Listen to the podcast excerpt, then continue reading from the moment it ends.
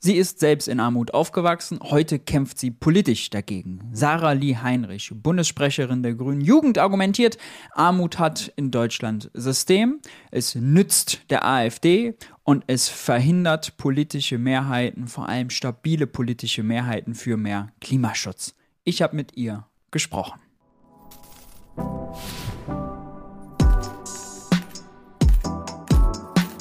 Hi und herzlich willkommen bei Geld für die Welt. Ich bin Maurice und in diesem Video geht es um das Thema Armut. Mit wem sollte ich besser darüber sprechen als mit Sarah Lee Heinrich? Das ist nämlich genau ihr Schwerpunktthema. Aufhänger für unser Gespräch ist dieses neue Buch Genug, warum wir einen politischen Kurswechsel brauchen und ihr seht gleich unten Sarah ist äh, gleich neben meiner Visage abgebildet. Sarah hat auch einen Beitrag in diesem Buch geschrieben und zwar über das System Armut. Darüber will ich heute mit ihr sprechen. Wenn ihr das Buch kaufen wollt, dann findet ihr einen Link dazu unten in der Videobeschreibung. Mein Kapitel geht ja um die Sparpolitik. Wer da sagt, oh, bevor ich da zuschlage, will ich doch erstmal ein Pröbchen haben. Ich habe eine Leseprobe für euch. Und zwar auf Substack, meinem Newsletter. Auch den Link findet ihr unten in der Videobeschreibung. Politische Zwangsjacken. Ihr seht, ich habe auch zuletzt über die AfD geschrieben, über den Erfolg in Sonnenberg. Über den äh, werde ich auch mit Sarah gleich sprechen. Äh, hier gibt es eine exklusive Leseprobe. Checkt die gerne aus. Und ich bin nicht der Einzige, der Substack hat. Auch Sarah hat einen eigenen Substack, den verlinke ich auch unten drunter und hat hier zuletzt einen äh, Artikel geschrieben. Mir hätte die Kindergrundsicherung geholfen. Kindheit ohne Armut. Findet ihr alles unterm Video. Jetzt geht's aber gleich los. Sarah, schön, dass du da bist. Hi, herzlich willkommen. Hi Maurice, danke für die Einladung. Sehr gerne. Äh, du hast, ich habe es schon vorgestellt im Intro, ähm, über das System Armut gesprochen. Äh, lass uns doch mal mit der banalen Frage anfangen. Wie verbreitet ist denn Armut in Deutschland eigentlich? Armut in Deutschland ist sehr verbreitet. Manchmal kriegt man ja den Eindruck, dass es um ein paar Menschen geht, die arbeitslos äh, sind. Doch in Wirklichkeit trifft es eigentlich jede sechste Person in Deutschland. Das sind 13 Millionen.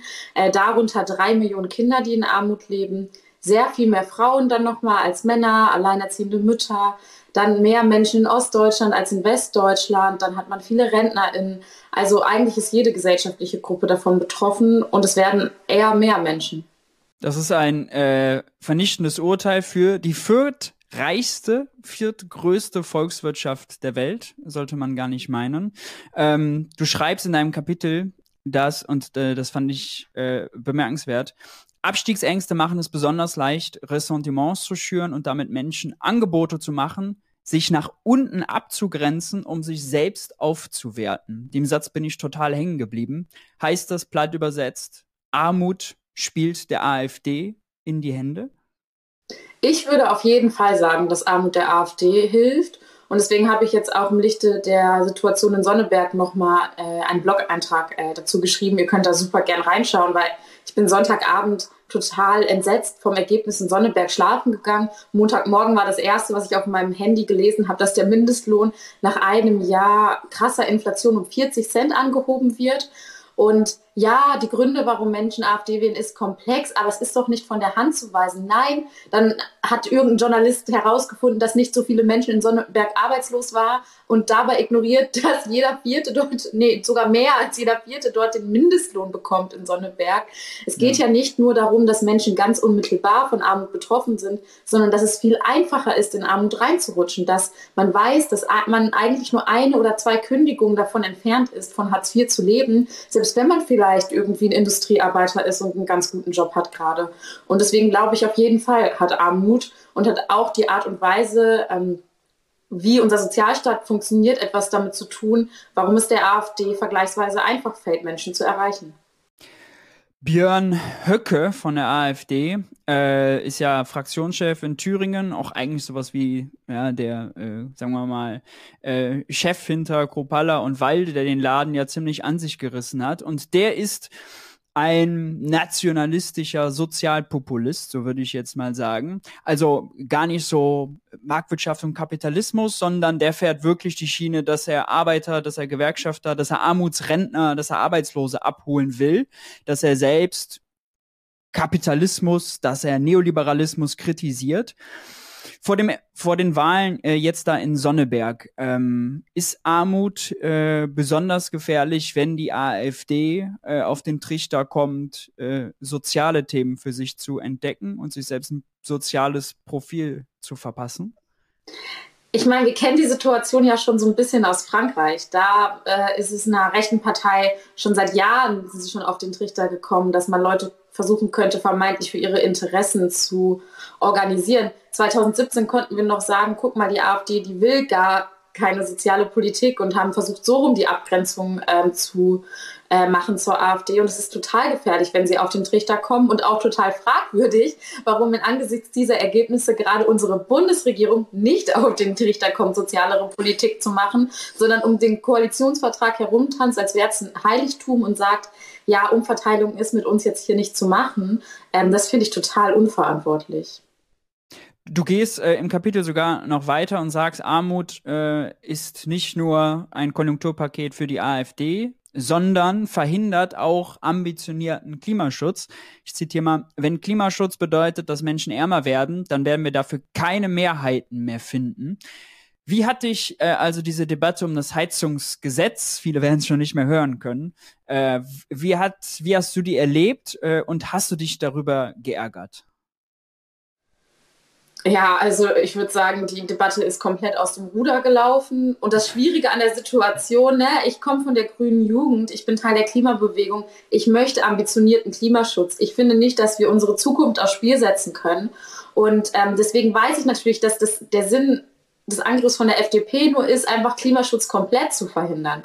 Aber ich finde auch, man muss es so einer fossilen Lobby nicht so einfach machen, indem man, keine Ahnung, seit vorgestern gefühlt weiß, wie der soziale Ausgleich aussehen soll zu dem Heizungsgesetz, das wir seit Anfang des Jahres diskutieren. Und das ist halt so ein Muster, das sich so durch die Ampel zieht. Und das ist auch etwas, wo ich auch eine grüne Partei adressieren muss. Da kann man nicht sagen, man ist zuständig für Klima und Soziales, das soll irgendwer anderes machen. Wer es nicht schafft, eine soziale Gerechtigkeit herzustellen, die soziale Spaltung zu bekämpfen, der wird für seine Projekte keine Mehrheiten mehr finden. Und das ist uns jetzt beim Heizungsgesetz, glaube ich, auch so passiert. Du schreibst ähm, außerdem Armut hat System und Profiteure. Das ist auch so ein Satz, bei dem ich hängen geblieben bin. Warum hat das System und wer profitiert? Ja, das Ding mit Armut ist ja ganz oft, man denkt so an diese paar arbeitslosen Menschen, aber das, oder man denkt vielleicht an Hartz IV, und das schaue ich mir auch in dem Kapitel nochmal an. Das Spannende an der Agenda 2010 ist ja eigentlich der Niedriglohnsektor, der damals entstanden ist. Denn was bedeutet das, wenn jede fünfte Person zu einem Lohn arbeitet, von dem sie kaum leben können, die Lohn Lohnkosten für die Unternehmen sinken? Das heißt, die Unternehmen können auf der anderen Seite Profite machen. Wir haben gesehen, dass Unternehmensgewinne immer weiter gesteigert wurden, nicht unbedingt um die neu zu investieren, sondern eigentlich auch sehr viel, um sie selbst zu behalten. Darüber redest du ja auch viel. Aber man senkt eben seine Kosten vor allem dadurch, dass man Arbeitskraft immer weiter ausbeutet, dass man Menschen zu schlechten Bedingungen arbeiten lässt. Der Kündigungsschutz wurde damals gelockert, damit man Leute quasi in der Sekunde, wo man sie nicht mehr braucht, direkt feuern kann und bloß keinen Cent zu viel bezahlt. Und das hat natürlich System. Und deswegen finde ich, wenn man über Umverteilung redet, ich bin auch ein totaler Fan davon, darüber zu reden, wie man Reichtum anders besteuert. Aber es gibt ja die sogenannte Primärverteilung in der Gesellschaft. Also wo wird eigentlich der erarbeitete Wohlstand, der wird von den Beschäftigten erarbeitet und die Unternehmen können sie behalten. Und wer Umverteilung möchte, der sollte sich sehr stark an den äh, 41 Cent Mindestlohnerhöhung in diesem Fall stören. Denn das sorgt dafür, dass äh, diese Ungleichheit überhaupt entsteht, die man dann später über Steuern fast gar nicht mehr zurück einholen kann. Darüber äh, schreibst du tatsächlich auch ausführlich und hast äh, am Ende ja auch einige Vorschläge, äh, wie man es äh, anders machen könnte. Vorher nochmal, äh, mich hat das, mich nervt kolossal immer dieser Satz. Der fällt auch häufig, also Christian Lindner sagt ihn häufig, aber auch bei der Debatte um Kindergrundsicherung. Jens Teutrin sagt ihn auch, die CDU kamelt ihn auch ganz Zeit raus. Und der Satz ist folgender: äh, Mehr Geld alleine hilft armen Familien oder armen Kindern nicht. Nervt dich dieser Einwand auch? Ja, das ist, ich finde es einfach total absurd. Offensichtlich, wenn ganz viele Kinder am Rande des Existenzminimums aufwachsen, dann brauchen sie mehr Geld. Ich wenn ich diese ähm, Lösungsvorschläge aufmache. Ich weiß, man kann von beiden Seiten rangehen. Ich möchte auch nicht einfach nur allen Leuten mehr Wohngeld geben, sondern ich möchte, dass die Mietpreise nicht so doll steigen. Ich möchte auch, dass so Sportangebote für junge Menschen kostenlos sind, statt jeder Familie 60 Euro im Monat dafür zu geben. Aber auf der einen oder der anderen Seite ist es eine Geldfrage. Und wenn wir die Kosten nicht öffentlich übernehmen oder nicht öffentlich dafür sorgen, das zur Verfügung zu stellen, dann muss man den Familien das ermöglichen. Und ich, deswegen, was mich bei der FDP so aufregt, ist, ich möchte auch jetzt nicht einfach nur überall äh, Sozialstaatsleistungen rausholen, sondern ich bin ja eine starke Verfechterin dafür, zum Beispiel bessere Arbeitsbedingungen zu schaffen, die Löhne anzuheben, damit die ganzen Aufstocker aus dem System kommen und auch viele Kinder aus der Armut damit rausrutschen, weil die bei alleinerziehenden Müttern in Teilzeit hängen. Dass wir eine Jobgarantie haben und dafür sorgen, dass Leute, die arbeiten wollen, einen Job finden das hat hier für mich gar nichts damit zu tun, irgendwelche Transferleistungen von A nach B zu schieben. Aber das will die FDP ja auch nicht. Da kräht kein Hahn danach, dass, ah nee, da kräht sogar ein Hahn danach. Irgendjemand aus der FDP hat sich darüber aufgeregt, dass man jetzt aufhören soll, so politisch über den Mindestlohn zu reden, als ich gesagt habe, dass das, ähm, dass das äh, eine Beleidigung an alle Beschäftigten ist. Ne? Also das sind ja Ablenkungsmanöver, die wollen weder auf der Arbeitsmarktseite noch auf der Sozialstaatsseite irgendwas ändern, weil sie äh, ja äh, Arbeitgeberverbände politisch vertreten, würde ich sagen. Du erinnerst äh, in dem Zusammenhang, äh, passt das vielleicht gut rein, auch nochmal daran, du hast eben schon erwähnt, Agenda 2010, Hartz IV. Äh, auch da hat man ja Geldleistungen einfach verkleinert. Ja? Also man hat also das Arbeitslosengeld begrenzt, man hat die Sozialhilfe eingestampft. Wie genau, weil ich glaube, viele haben das vielleicht gar nicht mehr so auf dem Schirm, äh, weil man nur das System Hartz IV Hartz-V-Bürgergeld jetzt heute äh, dann kennt. Was genau äh, war eigentlich da diese, äh, diese Änderung, diese Reform beim Arbeitslosengeld und bei der Sozialhilfe? Also beim Arbeitslosengeld war es zuallererst so, dass die Bezugsdauer davon, wie lange, nachdem du deinen Job verlierst, bekommst du noch Arbeitslosengeld, länger war. Und das Arbeitslosengeld ist ja angelegt an dem, was du vorher verdient hast. Und der Sinn, und das ist ja auch sehr schlau, ist, Leute nicht ins Bodenlose fallen zu lassen. Du verlierst halt mal einen Job und dann brauchst du vielleicht einen Moment, bis du einen neuen Job findest. Und früher, und das ne, gefühlt liegt es ja auch vor meiner Zeit, war es aber auch so, dass wenn diese Zeit abgelaufen ist, du Zugang zu einer Sozialhilfe hattest, die sich auch dann immer noch an deinem eigenen Einkommen orientiert hat. Und ich glaube, das gibt Menschen auch ein anderes Gefühl dafür, für die Wertigkeit ihrer eigenen Arbeit äh, zu wissen, dass es eine Rolle gespielt hat, äh, dass man sich sehr viel und sehr lange in seinem Leben angestrengt hat. Und ähm, die wurde ja, also so das Arbeitslosengeld wurde zusammen gekürzt und die Sozialhilfe gestrichen und ähm, damit ähm, sind wir dann bei Hartz IV und bei der Grundsicherung angekommen, die ja sowohl für Menschen, die dann lange arbeitslos, als auch für RentnerInnen quasi so ein Existenzminimum ausmacht. Und das war damals schon kolossal zu niedrig und ist es heute immer noch. Ähm, und ich glaube, auch das war ein großer Einschnitt, der viele Menschen dann halt, wenn du auf der einen Seite den Kündigungsschutz lockerst und auf der anderen Seite niedrige Löhne ermöglicht und dann Menschen, wenn sie arbeitslos sind, dann ins Bodenlose fallen lässt. Ich weiß aus meinem eigenen Umfeld, dass ganz viele Menschen den Glauben an die Politik verloren haben in diesem Zeitraum. Äh, das ist vielleicht auch was, was in der Debatte immer viel zu wenig äh, berücksichtigt wird. Jetzt mal ganz kurz Sprung an unseren Anfang, äh, Thema AfD die Leute werden ja nicht gleich AfD-Wähler, vielleicht manche. Manche werden vor allem erstmal nicht Wähler. Ja, also die, die, auch in Sonneberg hat ja nur die Hälfte der Wahlberechtigten überhaupt abgestimmt. Ähm, Armut ist also auch eine extreme Bürde, wenn sie ausgrenzt, für die Demokratie, kann man sagen. Ja, in NRW äh, hatten wir das auch, dass wir einen sehr großen Anteil Nichtwähler hatten. Die SPD hatte doll verloren, ähm, die Grünen gewonnen, die CDU auch und äh, äh, mein Kollege Christian Baron sagte scherzhaft auf ähm, einer Bühne zu mir, guck mal Sarah, die Leute, die noch von Kapitalismus profitieren, die sind dann noch zur Wahl gegangen und der Rest ist wohl zu Hause geblieben. Und ich glaube schon, ähm, dass wir da ein Repräsentationsproblem bekommen, weil ganz viele Menschen, ja aber auch berechtigt, nicht mehr das Gefühl haben, also wenn so, wenn zwei linke Parteien die Agenda 2010 eingeführt haben, dann würde ich vielleicht auch nicht mehr das Gefühl haben danach, ich könnte jetzt es könnte noch eine Art von politischer Veränderung geben. Der CDU und FDP hat man das vielleicht sowieso zugetraut. Aber was da für ein Vertrauensverlust an die Sozialdemokratie und die Grüne Partei stattgefunden hat, ist schwer aufzuholen. Und ich finde, die Ampel trägt jetzt nicht dazu bei, äh, dass es aufgeholt wird. Äh, gerade zieht Carsten Linnemann von der CDU ja durch die Talkshows und spricht von der Agenda 2030 ja, äh, in Anlehnung an Agenda 2010 meine Wahrnehmung ist, dass äh, das eine ziemlich beschissene Ausgangslage ist, wenn also die Ampel nicht so richtig vom Fleck kommt, gerade beim Thema Armut, durch Krisen vieles schlimmer wird und dann eine CDU mit diesem Framing Agenda 2030 bei der nächsten Bundestagswahl aus der Opposition angreift. Ja, ich glaube auch, dass das ein sehr großes Problem ist und im schlimmsten Falle hat man dann diejenigen, die sich dagegen aufwiegen. Äh, 2025 kommt dann von rechts ähm, und gegebenenfalls, ähm, je nachdem, wie es dann irgendwie mit der Linkspartei zu dem Zeitpunkt aussteht, nicht von links. Ich glaube, es ist total wichtig, dem etwas entgegenzusetzen. Und das ist ja auch einer der wichtigen äh, Punkte, den ich aufmache in meinem Buch. Es braucht eine starke linke äh, soziale Bewegung, die es schafft, halt soziale Fragen in den Vordergrund zu stellen und äh, dieses Thema nicht den Rechten zu überlassen und auch die CDU da nicht durchmarschieren zu lassen, die sich immer, wenn es ihnen passt, sagen sie, die Ampel ist unsozial. Wenn es ähm, ihnen andersrum passt, dann sagen sie, wir wollen die Ampel eigentlich lieber noch unsozialer haben, als sie gerade ist. Und ich finde, das ist eigentlich Sprengstoff für die Demokratie. Mhm. Nochmal äh, zurück zu diesem äh, Punkt.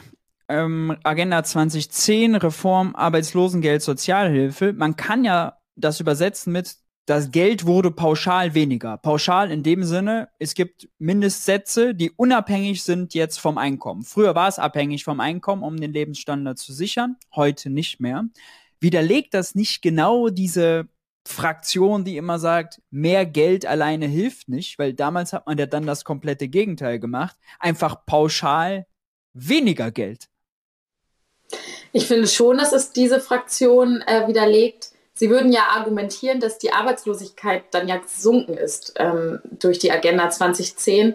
Und dann würde ich eben immer fragen, zu welchem Preis eigentlich? Äh, wenn die Menschen die Wahl haben, arbeitslos zu sein oder unter widrigen Bedingungen arbeiten zu gehen, ähm, dann ist die Arbeitslosenstatistik vielleicht kurz schöner, aber der gesellschaftliche Zusammenhalt gefährdet. Und ähm, deswegen glaube ich, war es einfach ein großer Fehler, genau an der Stelle zu kürzen, davon zu reden, dass man die Menschen einfach nur motivieren muss, als wären die Leute zu faul gewesen, arbeiten zu gehen, ähm, weil man sich nicht, äh, weil man den Konflikt quasi zur Kapitalseite nicht eingehen wollte und nicht gesagt hat, nein, die Arbeitsbedingungen müssen besser werden, der Arbeitsmarkt muss besser werden, hat man den Menschen gesagt, nein, ihr müsst jetzt besser werden, sonst kriegt ihr von uns nichts mehr. Und ich glaube, es ist auch eine große Kränkung dieses ständige, jeder ist seines eigenen Glückes Schmied, was aus der Agenda 2010 rausgekommen ist, glaube ich, hat auch sehr viel dafür gesorgt, dass auf der einen Seite äh, Menschen ja das Vertrauen in die Politik verloren haben, aber auch die Schuld bei sich selbst aufgeladen haben. Also bei etwas, an dem ich selbst schuld bin, gegen das gehe ich ja auch nicht demonstrieren. Ähm, und äh, wenn wir uns jetzt fragen, warum hat es den letzten Herbst nicht funktioniert, dass so viele Menschen auf die Straße gekommen sind, dann liegt die Antwort auch darin, dass sie einfach durchgezogen haben mit dieser Erzählung, dass wir nicht mehr gemeinsam zuständig sind, dass der Staat nicht mehr zuständig ist, um Armut zu verhindern, sondern die Leute nur noch für sich selber und sie dann daran gescheitert sind.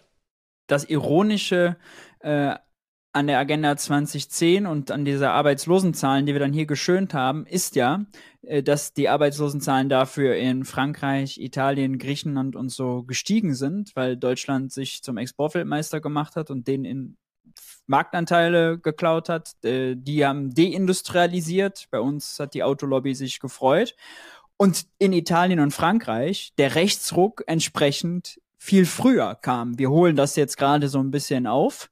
Ähm, aber das heißt, Agenda 2010 hat also Europa einen Rechtsruck in gewisser Weise auch äh, verpasst. Wenn man jetzt mit Agenda 2030 darauf antworten will, mein lieber Gott, da wird mir Angst und Bange. Mir wird auch Angst und Bange vor den nächsten Wahlen, vor den Europawahlen, vor den weiteren Entwicklungen in den verschiedenen Nationalstaaten, egal ob es jetzt Schweden, Frankreich oder Italien ist. Und auch so als junger Mensch äh, mache ich mir Sorgen darüber, wie sich die nächsten Jahre weiterentwickeln. Und wenn das Beste, was die Ampel dem Rechtsruck äh, entgegenzusetzen hat, ist einfach irgendwie Horst Seehofer-Politik da noch umzusetzen, weil man denkt so, ach, wir machen zwar unsoziale Politik, aber Kinder können schon in Haft kommen an den Außengrenzen, dann werden die Leute bestimmt aufhören, AfD zu wählen. Das hat nicht funktioniert. Das funktioniert so nicht. Und ähm, deswegen stellt sich für mich schon die Frage, was man eigentlich tun muss, um ähm, die jetzige Regierung und die kommende Regierung zu einem zu einer Kehrtwende ähm, zu bewegen, weil es ist zu ernst. Ja, ich habe noch, äh, bevor wir, äh, da kommt man eigentlich jetzt logischerweise aus Thema Kindergrundsicherung. Ganz kurz vorher, ich habe bei dir äh, gelesen, Friedrich Merz, das war mir selber gar nicht so bewusst, hat wohl 2008 gefordert, dass doch ein Satz von 132 Euro pro Person und Monat angemessen sei.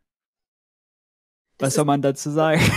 Ja, es ist einfach widerlicher Armenhass. Und diese Art von Armhass haben sie ja in der Bürgergelddebatte auch wieder ausgepackt. Und das Schlimme ist ja eigentlich eher, dass mir zum Beispiel auch Leute schreiben, die im Niedriglohnsektor sind und sagen, Sarah, aber ich arbeite so hart, warum sollen denn Leute im Bürgergeld mehr äh, Geld bekommen? Und ich dann immer sage, aber wenn das Bürgergeld besser ist, dann ist deine Verhandlungsposition für bessere Löhne auch besser. Aber man hat es halt auch geschafft, so eine Spaltung zwischen den Erwerbslosen und den Erwerbstätigen in Armut so herzustellen, damit man nicht mehr gemeinsam quasi erkennt, wer eigentlich wirklich der Gegner ist. In dem Fall die CDU, die Arbeitgeberverbände, diejenigen, die die höheren Löhne seit Jahren verhindern.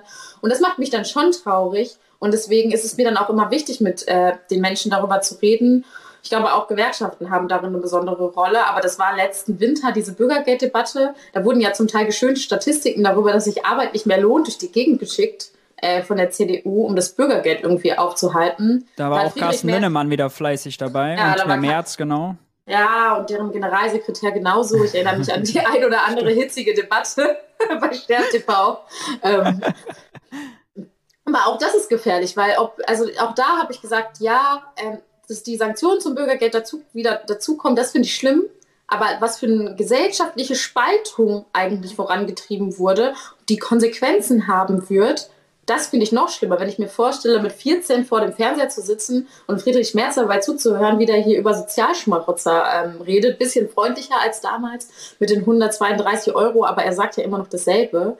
Ey, das bricht mir das Herz. Mhm. Lass uns äh, über die Ampel und das Thema Kindergrundsicherung äh, sprechen. Also, jeder hat es mittlerweile mitbekommen, die stand äh, irgendwie auf der Kippe. Was so richtig dabei kommt, äh, weiß man noch nicht. Also, Lisa Paus hat mal 12 Milliarden angemeldet, dann die 12 Milliarden selbst irgendwie fallen gelassen, gesagt, das wäre nie ihre Zahl gewesen. Christian Lindner und die FDP sagt permanent, nee, wir wollen total wenig. Wie erlebst du diese Debatte um die Kindergrundsicherung und was wäre das Ideal?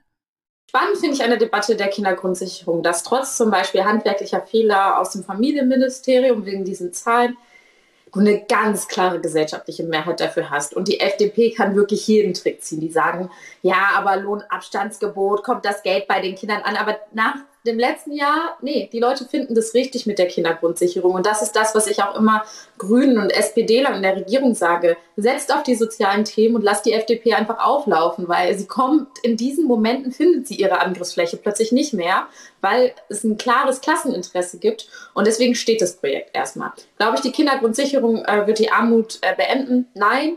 Äh, zum einen, weil sie zu niedrig angesetzt sein wird und zum anderen, weil da drin ja schon auch wieder so ein bisschen steckt, ne? Also als könntest du arme Eltern und arme Kinder voneinander trennen ich finde jeden Cent, der mehr bei diesen Familien ankommt, total richtig. Weil ich auch in Hartz IV aufgewachsen bin, weiß ich, dass es einfach manchmal darum geht, sich das Eis im Schwimmbad zu leisten zu können, den Ausflug leisten zu können, den Tanzkurs leisten zu können. Und sobald das mehr möglich wird für Kinder und Jugendliche in Armut, ist viel zum gesellschaftlichen Zusammenhalt und einfach zur Qualität äh, ihrer Jugend und Kindheit beigetragen. Deswegen finde ich das gut das ähm, ist aber natürlich Teil von einer Debatte, in der eine Re Bundesregierung generell ähm, den ähm, roten Kürzungsstift gerade ansetzt in den verschiedensten Bereichen, bei allem außer irgendwie bei der Bundeswehr. Ähm, für ihr auch schwierig erklärbar, ehrlich gesagt. Und ähm, deswegen, ja, sollen sie jetzt um jeden Cent falschen, aber es zeigt ja schon wieder das Grundproblem äh, der Ampel aus. Eigentlich hätten die ja Montagmorgen äh, aufwachen müssen und ein Riesensozialpaket äh, mit Reformen für den Arbeitsmarkt und den Sozialstaat und für den Strukturwandel und die Kommunen und Osten und alles Mögliche in die Pipeline schieben müssen. Aber das werden sie nicht tun. Ja, äh, da ist tatsächlich eine riesige Schnittmenge zwischen deinem und meinem Kapitel. Äh, ich schreibe ja über die Sparpolitik und nicht nur, dass bei der Kindergrundsicherung dann Geld fehlt, schon jetzt im nächsten Haushalt 24 sollen zum Beispiel Wirtschaftsförderungsmittel fast eine halbe Milliarde, äh, wo ein Großteil eben an Ostbetriebe vorher geflossen ist, gekürzt werden. Und auch das ist genau Wasser auf die Mühlen der AfD. Nächstes Jahr gibt es drei Landtagswahlen im Osten. In Thüringen, in Brandenburg und in Sachsen. Also, das ist genau das, was man nicht braucht, ja. Äh, und äh, also da zu sparen, es ist äh, eine Katastrophe. Aber verrat mir noch mal, mh, hm, e, e, erstens nochmal, du hast auf deinem Substack, du hast ihn schon erwähnt, hast du auch genau dazu geschrieben, wie eine Kindergrundsicherung, wenn es sie damals schon gegeben hätte, äh, dir geholfen hätte und machst ein Plädoyer für die Kindergrundsicherung. Was wäre denn das Ideal? Was wäre so das bestmögliche Ergebnis, was dann aus so einer Verhandlung rauskommen kann? Im Vordergrund, finde ich, muss stehen eine wirkliche Neuberechnung der Bedarfe für Kinder und Jugendliche, weil gerade werden zum Beispiel für Bildung irgendwo 40 Cent beanschlagt in der Existenzminimumsberechnung. Das darf nicht sein, sondern man müsste einmal sich fragen, was sind die tatsächlichen Bedarfe für Kinder und Jugendliche und dann redet man da halt nicht über 200, 280 Euro, sondern müsste eigentlich im niedrigsten Bedarf von 400, 500 etc. reden. Das muss man sich dann mal so trauen auszusprechen und sich dann zu fragen, wo das herkommt. Ich finde es in Ordnung, wenn quasi der Bedarf ähm, mit dem Einkommen der Eltern dann auch abschmilzt, sodass er immer gesichert ist. Aber klar, wenn so eine alleinerziehende Mutter in Teilzeit, die braucht irgendwie andere Mittel als äh, zwei, ähm, wenn zwei Elternteile irgendwie sehr viel Geld verdienen und Kinder haben. Auch die sollen ihre Unterstützung bekommen, aber das ist ja ein Unterschied. Ich glaube, das wäre für mich total wichtig. Eine automatische Auszahlung, die sehr einfach funktioniert, wäre für mich total wichtig, weil ähm, dieses Bürokratie-Hickhack einfach keinen Sinn macht. Und ganz ideal, wenn man sich mal was wünschen dürfte, fände ich es eigentlich gut, wenn die Kindergrundsicherung und die Ankündigung der Kindergrundsicherung dann doch auch damit einhergehe, sich zu überlegen, wie man äh, Kindheit und Jugend in Kommunen eigentlich finanziert. Denn ähm, ich würde mir schon wünschen, dass die offenen Ganztagsschulen anders aussehen würden. Ich würde mir schon wünschen, äh, dass äh, die Freizeitprogramme in den Kommunen weiter finanzierbar sind. Und das ist schwierig. Ich war, als ich damals bei der Grünen Jugend in Unna war und wir waren so, sollen wir uns mal für ein neues Jugendzentrum einsetzen? Dann war die Antwort erstmal, wollt ihr euch dafür einsetzen, dass ihr euers überhaupt behalten dürft? Und sowas sind ja auch Mittel, die finde ich in so einer Frage von so, ähm, Aufwachsen, Kindheit, Jugend eine Rolle spielen. Ich fände es gut, wenn es mit thematisiert werden würde, weil ich finde, es gehört irgendwie zu einer Grundsicherung dazu. Ja, und vor allem, und das erlebe ich, also den Kindern, jedem Kind zu ermöglichen, also Gesellschafts-, Mannschaftssport, Mannschaft, Musikunterricht, was auch immer, äh, wo sie eben strukturell von ausgeschlossen sind, das zu ermöglichen und vor allem bürokratiearm. Die FDP pocht da ja immer noch auf, äh, ich glaube, Kinderchancenportal soll das dann heißen, wo sie sich vorstellen, dass irgendwie der Dorfverein da äh, alle äh, Daten in so ein Portal hackt und dann kann man da irgendwie shoppen gehen äh, und dann irgendwie den Mitgliedschaftsbeitrag äh, irgendwie wie auf Amazon ershoppen, so stellt sich das Jens Teutrin immer vor.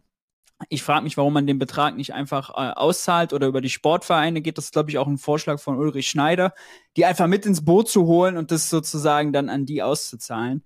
Ähm, ja, also äh, extrem äh, wichtiges Thema. Du nimmst in deinem Kapitel dann auch noch die Entlastungspakete vor von eins bis drei. Die kommen bei dir nicht alle gut weg.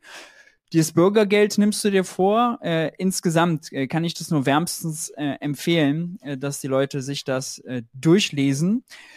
Den Link dazu findet ihr, wie gesagt, unten in der Videobeschreibung. Sarah, jetzt noch eine letzte Frage. Du bist jetzt fast zwei Jahre Bundessprecherin der Grünen Jugend gewesen. Äh, neigt sich die Zeit dem Ende zu? Und wenn ja, was kommt danach? Ja, Maurice, die Zeit neigt sich tatsächlich dem Ende zu. Ich werde jetzt noch bis Oktober Bundessprecherin der Grünen Jugend sein. Und ähm, für danach, die Pläne sind nicht fest, die Richtung ist aber für mich klar. Mir macht die aktuelle politische Lage Angst. Ich glaube aber auch, dass man etwas verändern kann. Ich glaube, dafür braucht es eine starke soziale linke Kraft. Und ähm, äh, parteitechnisch würde ich sagen, ist gerade alles schwierig. Aber es gibt ja verschiedene Ansätze, zum Beispiel ähm, die aufkommenden Streikbewegungen, die sich verändert haben in den letzten Jahren oder eine intensivere Arbeit in dem Teil der Klimabewegung, der sagt, wir müssen mehr auf soziale Fragen setzen. Ich werde sicherlich einiges zu tun haben. Vielleicht werde ich regelmäßiger Blogbeiträge hochladen, äh, mich noch ein bisschen meinem Studium widmen und dann schaue ich mal, was das nächste Projekt so gibt. Das ist äh, sehr gut. Äh, Sarah Substack kann ich wärmstens empfehlen. Man findet dich sonst auf Twitter und Instagram. Richtig. TikTok auch? Ja, genau, darum kümmere ich mich dann spätestens im Oktober auch noch mal mit den TikToks. Sehr gut. Äh, die Links sind alle unten in der Videobeschreibung. Folgt Sarah da überall. Und äh, für den Moment, Sarah, lieben Dank für deine Zeit, deinen klugen Text und dein ganzes Engagement. Vielen Dank für die Einladung. So, das war also das Interview mit Sarah Lee Heinrich. Wenn es euch gefallen hat, lasst gern ein Like da. Fragen und Anmerkungen haut ihr unten in die Kommentare. Lasst mich euch nochmal auf das Buch hinweisen. Das Buch Genug, warum wir einen politischen Kurswechsel brauchen. Den Link dazu findet ihr unten in der Videobeschreibung. Und wer eine Leseprobe zu meinem Kapitel haben will, der wird auf Substack fündig. Politische Zwangsjacken heißt der Artikel. Schaut da gerne vorbei, wenn ihr ein Brötchen nehmen wollt. Ansonsten hoffe ich, ihr abonniert den Kanal, aktiviert sogar die Glocke, dann verpasst ihr kein Video mehr. Und ich hoffe natürlich, wir sehen uns beim nächsten Video. Ciao, ciao.